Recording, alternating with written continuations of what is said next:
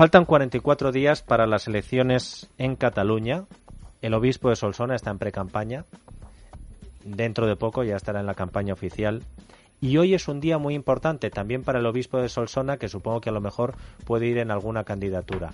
Y es muy importante el día porque esta medianoche se cierra el plazo para presentar las coaliciones. Y de momento solo tenemos una noticia. La de Podemos con Cataluña en común. Que es decir, que van a ir juntos. Quedan más de siete horas para que se cierre el plazo y se espera la sorpresa o no sorpresa de las CUP.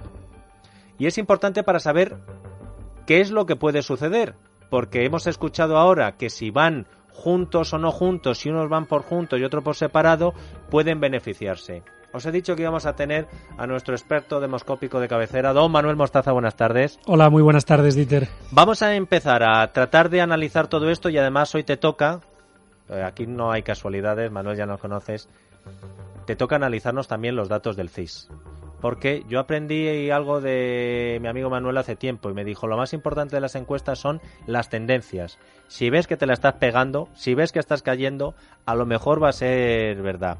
Ahora entramos en detalle, pero es importante tener en cuenta eh, varias cosas, como por ejemplo, Nieves, esta mañana Podemos ha anunciado que se presentarán en coalición con Cataluña en Común. Han dado el resultado de la consulta de las bases. Dicen que participó el 60% y demás. En el bloque separatista, el PDCAT quiere reeditar la fórmula de Juntos por el Sí. Pero si el otro no quiere, al final no pueden ir juntos, Nieves. Sí, pues en este caso, Dieter, el que no quiere es Esquerra porque cree que tiene más que perder que, ganar. El PDCAT quiere lista única y hoy se lo hemos vuelto a escuchar a Puigdemont desde Bruselas en esa entrevista con Mónica Terribas, pero Esquerra solo lo aceptaría si las CUP también entran en esa coalición. Y de momento, y digo de momento a las 4 y 36 minutos de la tarde, de momento las CUP tampoco están por la labor. Y no solo por esto de las coaliciones, es que los de las CUP han estado dudando hasta el último minuto si se presentaban a esas elecciones del 21 de diciembre. El próximo domingo ellos se van a reunir en asamblea para someterlo a votación y para decidir si van a las elecciones en solitario o en coalición. Si van en solitario, tienen mucho más plazo para anunciarlo, pero si deciden concurrir en coalición, lo acabas de decir, el plazo acaba esta misma noche a las 12 en punto. Como los antisistema no quieren cerrarse ninguna puerta, ellos están estudiando una treta electoral. ¿Y cuál sería esa treta?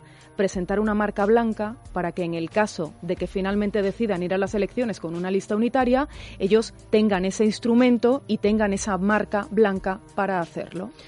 Manuel, la decisión, imagínate que finalmente es la que no digo que vaya a ser, pero ahora mismo la que se puede dar por hecho que es que Esquerra y el PDCAT por los tiras y aflojas no se pongan de acuerdo y se presenten a esas elecciones por separado. ¿Eso qué consecuencias podría tener? ¿Sería positivo para las fuerzas constitucionalistas, PSC, PP, Ciudadanos?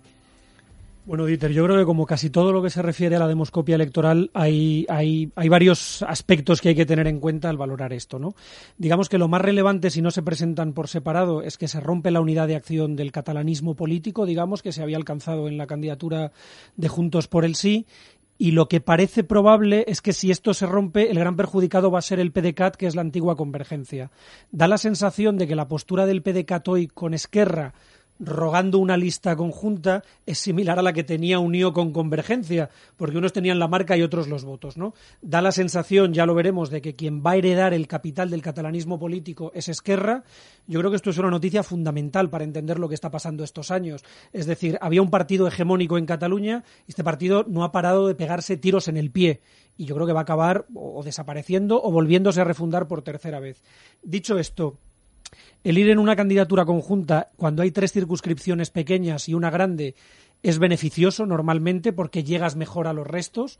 O sea que en este sentido es verdad que esas candidaturas separadas benefician en cierto sentido a las fuerzas constitucionalistas o a las fuerzas no nacionalistas, pero también es verdad, porque nada es blanco-negro, que tenemos la sensación de que siempre que se produce una coalición un poco contra natura, porque no olvidemos que Esquerra es un partido de izquierdas y PDCAT no es un partido de izquierdas, siempre hay un pequeño porcentaje de votantes que se sale porque no quiere votar, que se va a la abstención, ¿no?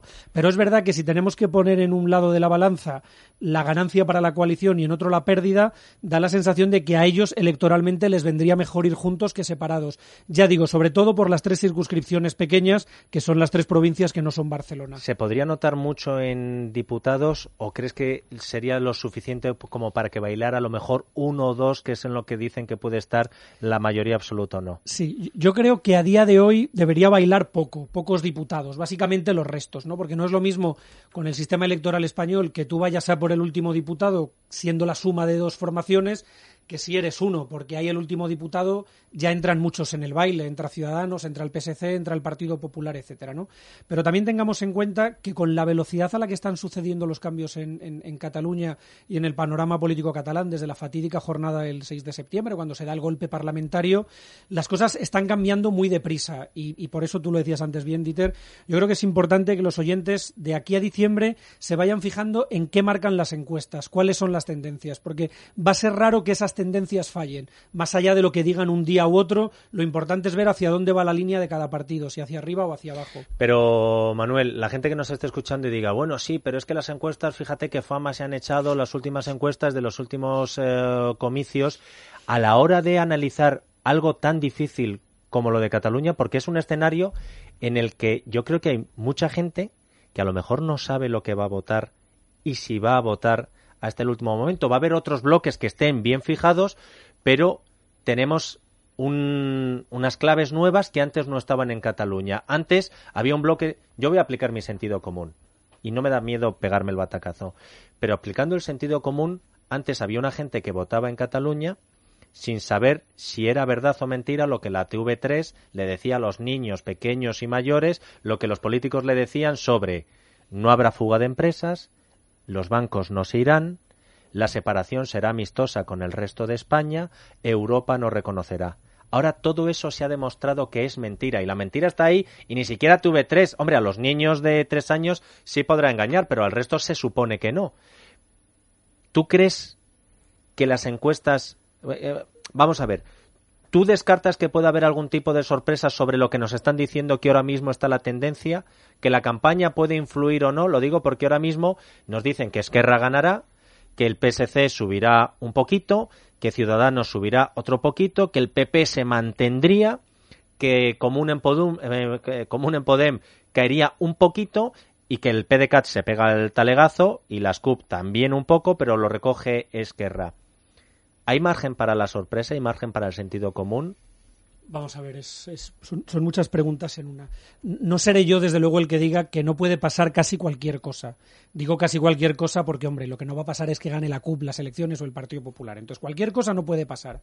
Pero es verdad que casi cualquier cosa sí. Yo creo que aquí hay un elemento fundamental para entender lo que puede pasar. Primero, como decimos muchas veces, entender que las encuestas no describen un resultado que ya está escrito, las encuestas van tomándole la temperatura a una sociedad y si la sociedad va cambiando, la encuesta lo va reflejando con un cierto retraso.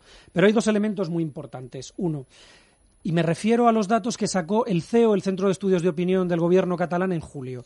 Y este dato es muy importante para que los electores entiendan dónde se van a jugar estas elecciones. El CEO decía en junio confirmando una cosa que todos sabemos desde hace mucho tiempo. Tres de cada cuatro electores secesionistas están muy interesados en la política, ¿vale? Tres de cada cuatro electores no nacionalistas están muy poco interesados en la política. Ese es un elemento que explica muy bien el funcionamiento de las elecciones autonómicas en Cataluña a lo largo de los años. A la población más nacionalista la política le interesa y acude más a las urnas, y a la población no nacionalista la política le interesa menos y en las autonómicas no acude. Estoy pensando en el programa especial el 21 de diciembre. Si a las 8 de la tarde, o un poquito más tarde, o según vaya pasando el día, empezamos a dar datos de una participación muy alta, en principio sería una buena noticia. En principio sí, y eso parece que va a ir ahí. Claro, ¿cuál es el problema? Las fuerzas constitucionalistas tienen que intentar mantener esta movilización que hay ahora en, Cataluña, de esa Cataluña silenciosa o de esa Cataluña no nacionalista que reivindica con toda legitimidad su identidad catalana no nacionalista, pero es verdad que también enfrente hay una población que sigue muy movilizada. Entonces, ese es un elemento clave. Parece que a más participación esto le va a beneficiar a las fuerzas nacionales, fuerzas no nacionalistas, digamos. Eso por un lado. Pero por otro hay que tener en cuenta una cosa, Dieter, porque tú lo dices con sentido común y es verdad lo que dices, la fuga de empresas, etcétera. Pero no veamos esto desde un punto de vista racional. Esto es un tema emocional, puramente. Y te pongo un ejemplo. Ayer y antes de ayer sacaba La Vanguardia una encuesta que ha hecho Narciso Michavila, GAZ3, para La Vanguardia, y se decían algunas cosas que parecían contradictorias. La población catalana cree que la convivencia se ha deteriorado con el proceso. La población catalana cree que Cataluña está saliendo, está, sale perdiendo con el proceso. La población catalana quiere un referéndum pactado. Esto es un tema más contradictorio de lo que parece. Entonces, no vale con que eh, las empresas se vayan, pasen cosas, porque al final son relatos muy emocionales. Y frente a todo eso, en la parte secesionista, que emplea muy bien las técnicas de la propaganda y de la agitación, pues te opone que esto es un complot de Madrid, que Madrid está haciendo que se vayan, que ya volverán, etcétera, etcétera. Por lo tanto, yo creo tenemos que fijarnos más en lo emocional que en lo puramente racional, porque con lo racional corremos el riesgo de no entenderlo. Ahora sobre la parte de la propaganda eh, vas a escuchar a la vez que los oyentes lo que acaba de conseguir Sandra León con la vicepresidenta Soraya de Santa María a propósito de TV3. Pero antes te hemos dicho que había salido el CIS y que íbamos a aprovechar eh, tu estancia aquí para que nos digas algunas claves que tú sacas de los datos de hoy. El resultado, el resumen es, no cambia el orden de las fuerzas políticas, los cuatro primeros siguen en ese ranking, pero ojo que se acortan distancias. Sí, porque si hoy se celebrasen elecciones, el Partido Popular las ganaría con el 28% de estimación de voto. El Partido Popular pierde ocho décimas respecto al último barómetro, el del mes de julio.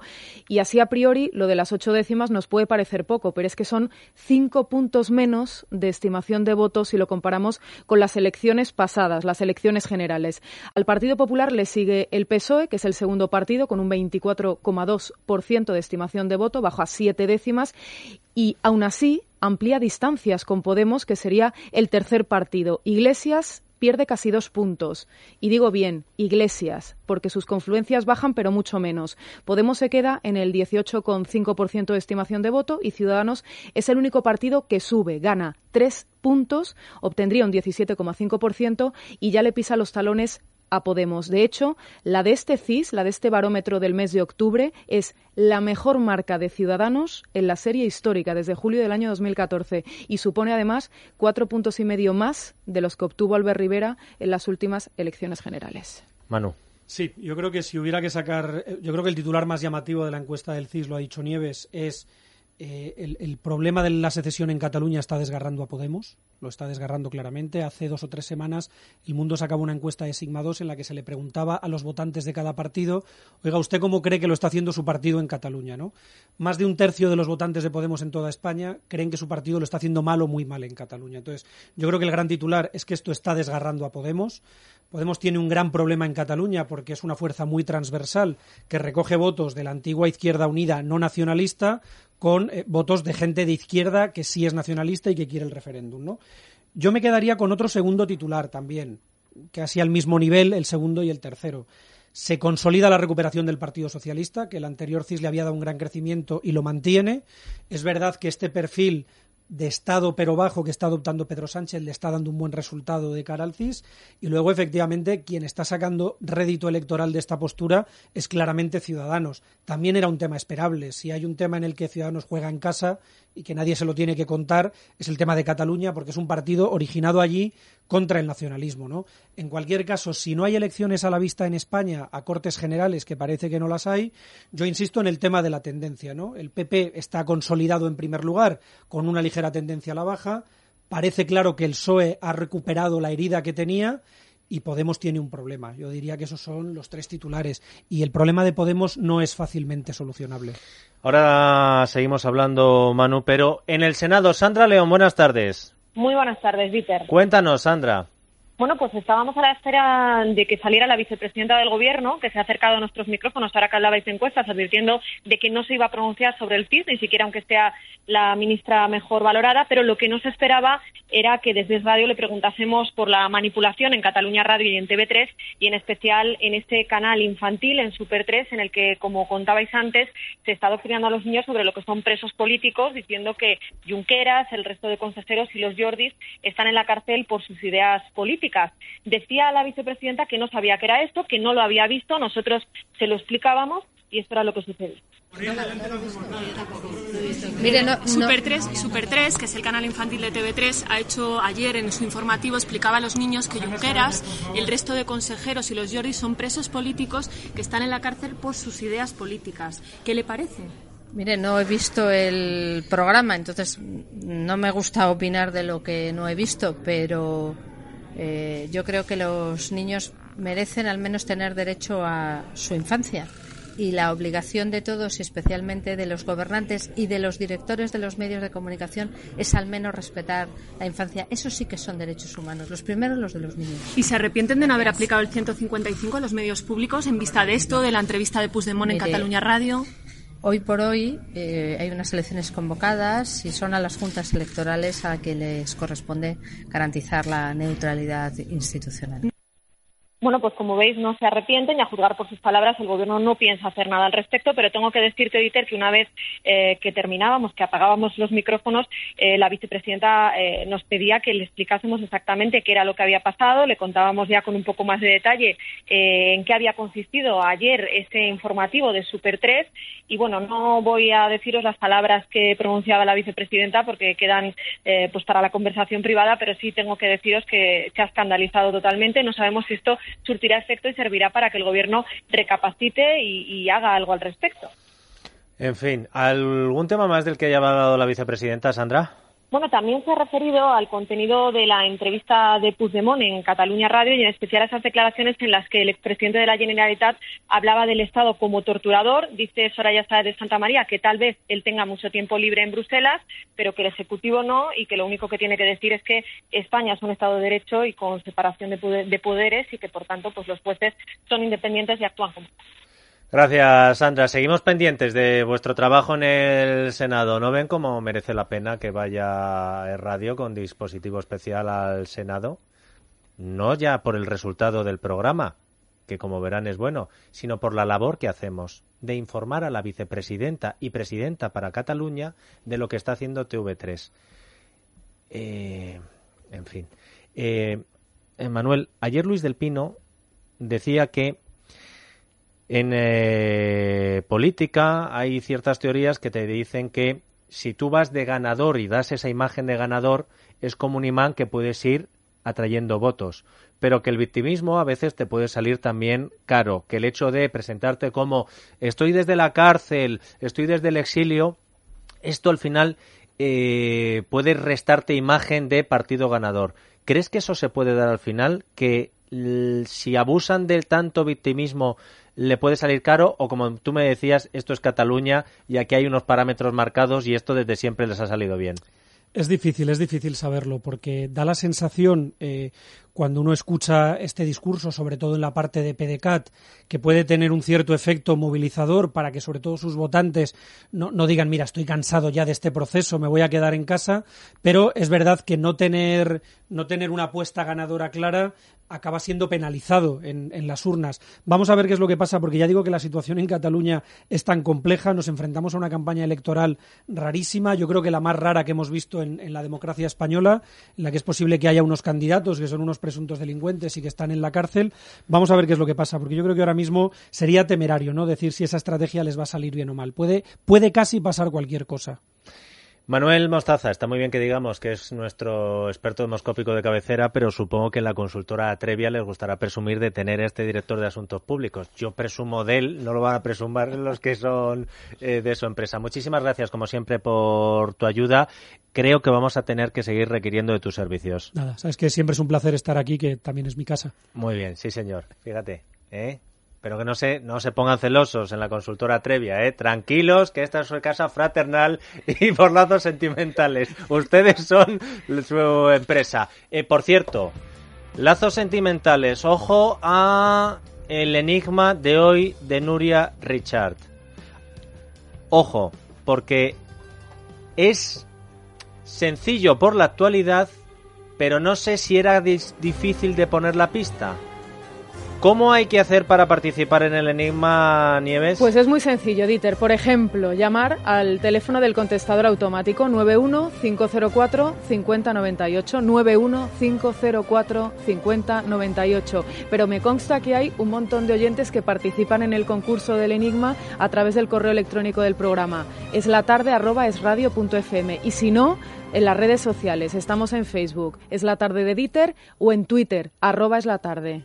El enigma de Nuria Richard es un qué y creo que ha pedido ayuda a uno de nuestros colaboradores. A ver quién es el primero que lo acierta. Buenas tardes a todos. El enigma de hoy es un qué, una cosa.